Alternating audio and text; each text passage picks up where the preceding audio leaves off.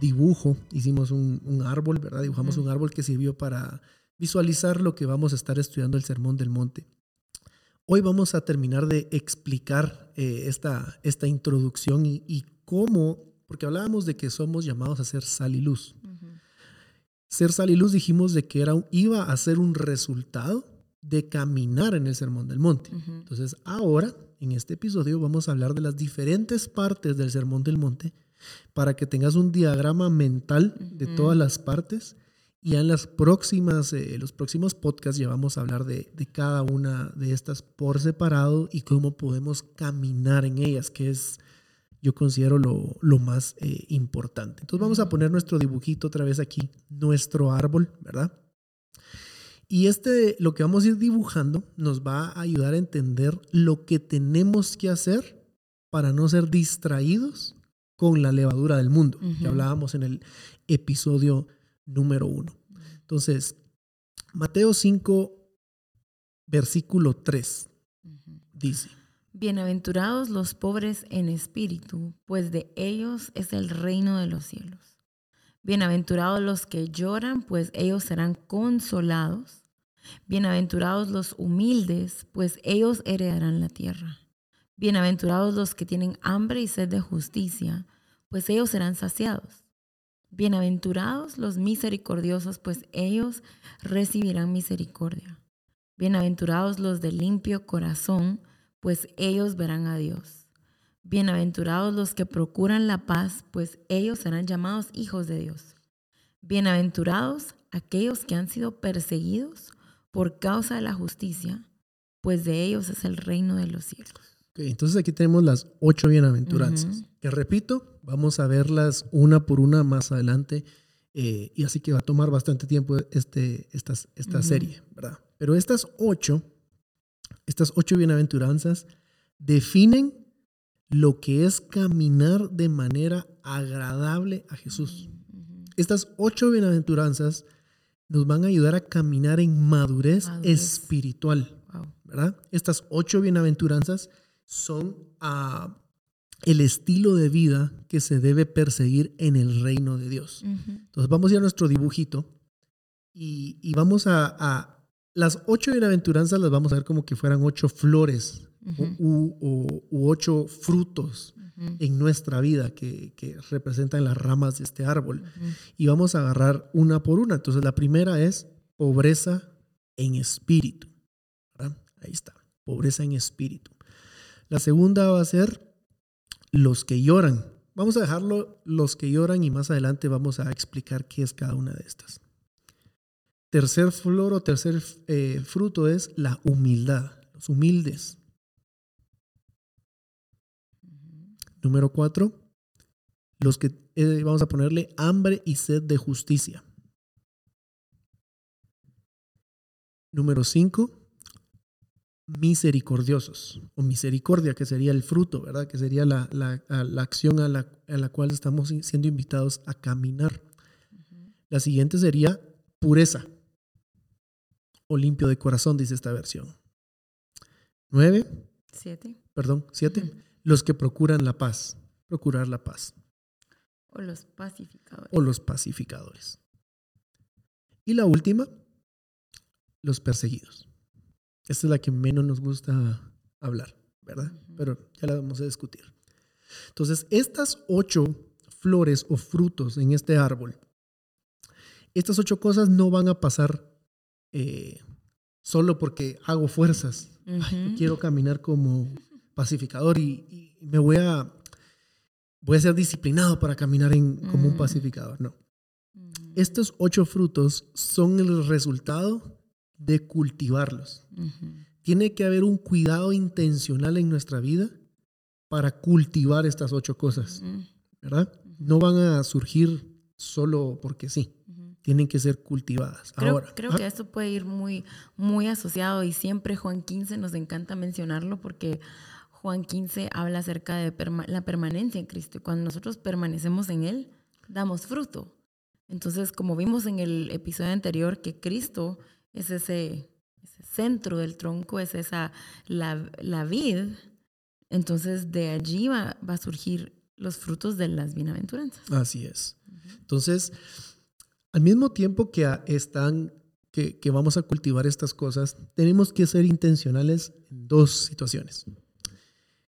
Hay cosas positivas que el Señor nos llama o nos invita a participar para que esto sea cultivado.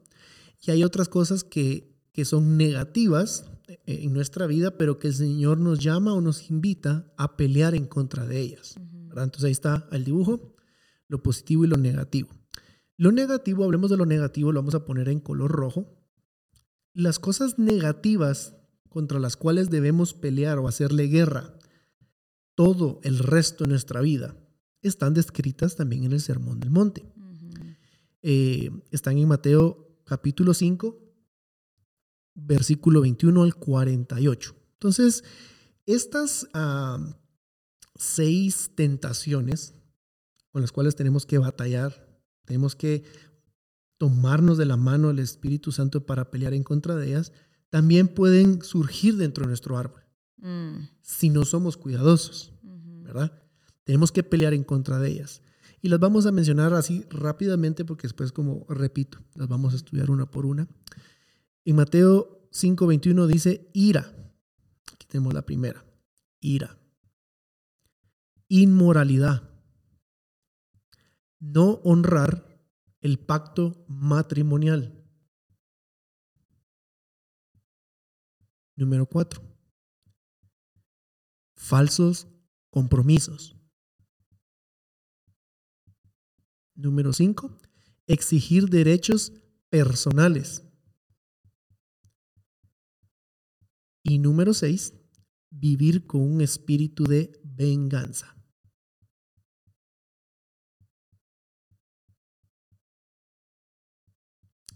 Entonces ahí tenemos seis tentaciones que vamos a estudiar eh, detenidamente, pero son seis cosas que pueden surgir, que pueden aparecer como un fruto. Si no estamos, como tú decías, permaneciendo en Cristo, si no estamos siendo eh, atentos, si no estamos teniendo discernimiento de con mm. qué nos estamos alimentando. Por eso hablábamos la semana pasada de la levadura si yo me estoy mezclando con algo que no es Jesús, lo más mm. seguro que el fruto que va a venir a salir va a ser uno de estos seis. Entonces, dentro del Sermón del Monte tenemos ocho frutos, ocho mm. flores bellas que tenemos que cultivar. Mm. Y para que sean cultivadas tenemos que estar atentos y ser realistas a seis tentaciones que van a aparecer, pero necesitamos pelear en contra de ellas.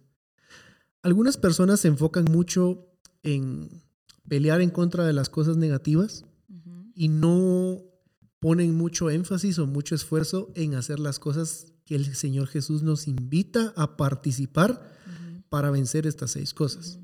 Otros se enfocan mucho en la invitación a participar en lo positivo, pero no le hacen guerra a estas seis tentaciones. Para que los ocho frutos se den en nuestra vida, necesitamos pelear en contra de ellas y, regresando a la gráfica, vamos a ir a lo positivo. Sí, porque en la palabra de Dios habla que no seamos vencidos de lo malo, sino que venzamos, venzamos, ¿cómo se dice? sí, venzamos. Venzamos eh, con el bien, el mal. O sea, aquí estamos hablando de vencer las tentaciones, vencer lo negativo con lo que vas a hablar ahora, con lo positivo. Sí, porque estas seis tentaciones que están aquí en el lado eh, derecho, ¿verdad? Eh, las podemos cortar, podemos agarrar un machete y quitar esa maleza, todo el tiempo estarlo cortando. Pero si no traemos el abono, aunque estemos cortando y cortando y cortando, lo más seguro es que van a volver a brotar. el, el, abono eh, supremo, si podemos decir, para este, para este árbol, lo pongo otra vez, es el tronco, es Jesús, pegarnos a Cristo. Mm. Juan 15, permanecer en Él. Esa es la fuente de victoria para poder agarrar un machete o como le digas en tu país y cortar esa maleza, cortar esas seis tentaciones, porque tu anhelo y tu deseo es crecer y caminar en esas ocho bienaventuranzas. Ahora, Jesús es el centro, es el tronco, permanecemos en Él. Y en el Sermón del Monte se nos invita a permanecer en Él de cinco diferentes maneras. Esas las encontramos Vamos a poner aquí, vamos a irlas escribiendo en la gráfica. Esas están en Mateo capítulo 6, versículo 1 al 18. Son cinco actividades del reino de Dios. Y te vas a dar cuenta que son cinco... ¿El 28? Del 1 al 18, perdón. Del 1 al 18. Mateo 6, 1 al 18. Son cinco disciplinas espirituales. Son cinco cosas que tú y yo tenemos que hacer. Tenemos que participar en ellas. Entonces, cada una de ellas, cada una de estas eh, eh, cinco disciplinas, va a requerir que nuestro corazón sea moldeado a través del Espíritu Santo y a través de la palabra de Dios. Las cinco. Lo vamos a, ir viendo. Ah, pongámoslo en la gráfica. Entonces, estas cinco actividades, ah, quiero mencionar esto antes de pasar a la gráfica. No, no quiere decir que porque hagamos estas cinco disciplinas espirituales, Dios va a decir, ah, lo quiero más. No, Él ya nos ama. Él ya nos ama con amor eterno, dice la palabra. Pero estas cinco actividades posicionan mi corazón en un lugar para poder recibir más de Él. Me hacen una persona más consciente, o no sé si la palabra sea consciente. Más, pronta a obediencia. Más pronta a obediencia y estoy, mi, vida está más, eh, no hay distracciones que vengan a bloquear lo que Él quiere hablar sobre mi vida. Yo creo que posiciona nuestro corazón a que seamos eh, como habla Ezequiel, ese corazón de carne, ese corazón donde no está la, dureza, donde podemos responder a la invitación del Espíritu Santo a caminar en pobreza espiritual, en llorar, en ser humildes, en tener hambre y sed de justicia. Entonces, no nos, no nos gana, no nos... No, no, no ganamos. No ganamos nada. O sea, esto no se trata de, bueno, yo hago esta disciplina, entonces ahora voy a ahora sí. Ya me gané algo. Ya me gané algo. No, no. Es, religiosidad. No se trata de, de, de, de que me dé más a mí porque yo hago más, sino mi corazón se vuelve sensible al Espíritu Santo a poder obedecer y caminar en arrepentimiento. Y por eso es que le estamos poniendo el ejemplo que es como un abono a nuestra vida que nos va a impulsar a caminar en las ocho bienaventuranzas. Si tú quieres caminar en el Sermón del Monte y quieres que el Sermón del Monte sea una realidad en tu vida, es necesario que caminemos en estas cinco disciplinas. Entonces, la primera, y vamos a ir, eh, las vamos a ir escribiendo acá. La primera es el servir y dar. Servicio y dar sería la número dos. Mejor pongamos la dos como dar porque aquí vamos a hablar de, diferentes maneras en que podemos dar y las diferentes maneras que podemos servir. En Mateo 6, 5 al 13, esta es de las más importantes, una disciplina importantísima, oración. Mm, muy importante. Y vamos a tomar una sesión entera para hablar solo acerca de, esta oración. Número 4, que está en Mateo 6, 14 al 15, es bendecir a nuestros adversarios, bendecir a nuestros enemigos. Y la quinta disciplina, que es también, todas son importantes, pero esta es también muy importante, está en Mateo 6, 16 al 18, y es el ayuno, mm. ayunar. Entonces, hay cinco disciplinas que tenemos que poner en práctica. Hay seis tentaciones que tenemos que estar conscientes que van a aparecer y que tenemos que mm. pelear en contra de ellas, mm. pero no las podemos vencer solo por hacer fuerzas o porque somos disciplinados. Necesitamos permanecer en Jesús y necesitamos caminar en esas cinco actividades o disciplinas para que los frutos, para que esas bienaventuranzas, esas ocho eh, bienaventuranzas, esas ocho flores bellas estén presentes en mi vida y la suma de todas ellas se traduzca o se reproduzca como una persona que es sal y luz a donde quiera que va. Por eso, qué lindo eso que decís, porque pienso en cuando Jesús les dijo a sus discípulos, velad y orar para que no entréis en tentación. O sea, la disciplina de velar y orar de la oración, la número tres, si puedes ir a la gráfica, tenés la número tres que es oración, y aquí tenés oración como uno de los, las disciplinas. Esto nos va a preservar para no entrar en estas tentaciones que mencionamos. Y el Señor habló muy claro, velad y orar para que no entréis en tentación. Entonces ahí podemos ver el consejo sabio del Señor Jesús para nuestro bienestar, para nuestra preservación, de practicar, por ejemplo, esto es un ejemplo, la oración. Entonces, y luego el resultado, como tú acabas de mencionar, va a ser el dar los frutos, el poder caminar en, ser sal y luz. Sí, en, dar, ser pobres en, espíritu y todas las demás bienaventuranzas, pero que al final, como no se trata solo de mí, se trata del reino, es ser sal y ser luz. Así es. Entonces, vamos a ir estudiando cada una de estas por separado, pero tenemos que entender que nosotros decidimos qué tanto queremos estar involucrados en esto. Mm. Qué tanto yo deseo caminar en el sermón del monte qué tanto yo deseo que mi vida tenga pobreza de espíritu, qué tanto yo quiero caminar en humildad, qué tanto yo quiero ser, eh, caminar en, esa paz, en esa mansedumbre, en todo lo que se habla acá.